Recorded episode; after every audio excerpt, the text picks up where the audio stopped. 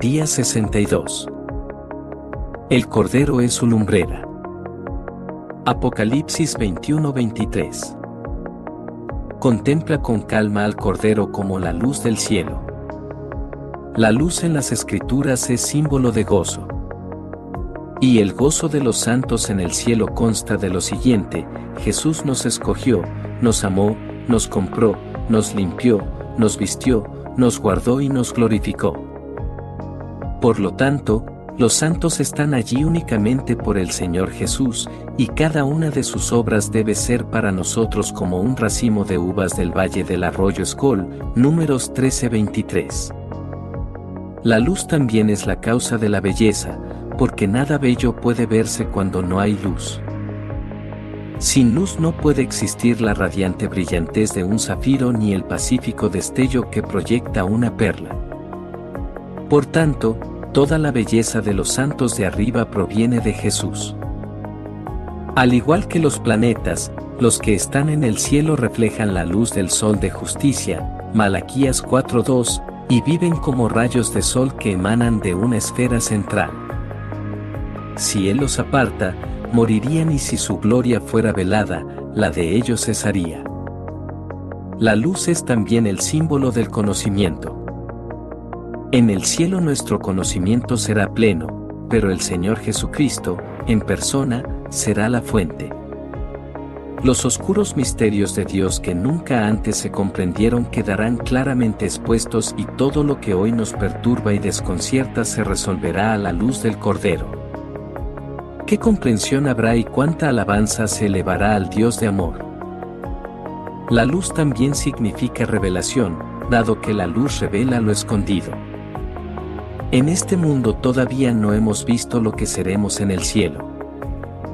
El pueblo de Dios es un pueblo, escondido, pero cuando Cristo lo reciba en el cielo, lo tocará con el cetro de su amor para transformarlo a la imagen de su gloria revelada.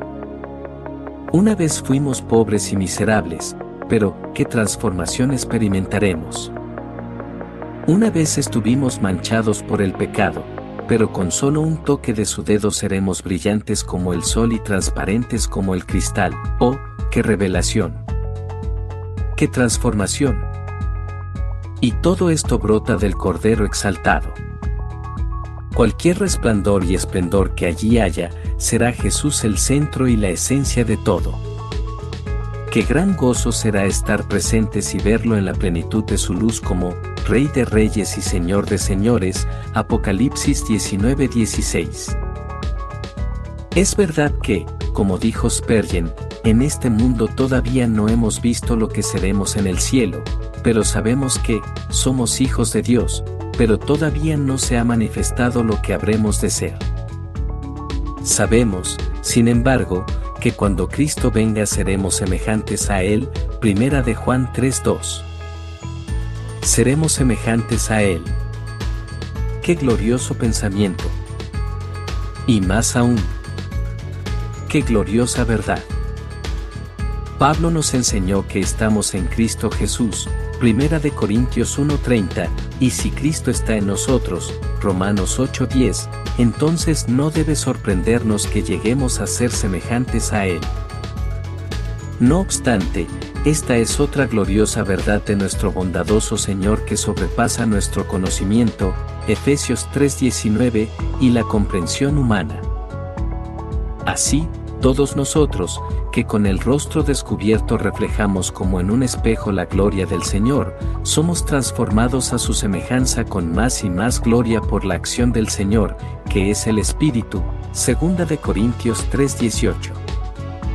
Dios mío, que hasta entonces yo pueda reflejar tu gloria a la perfección, que pueda darte la gloria cada día y que pueda la gente reconocer que he estado con Jesús, Hechos 4:13.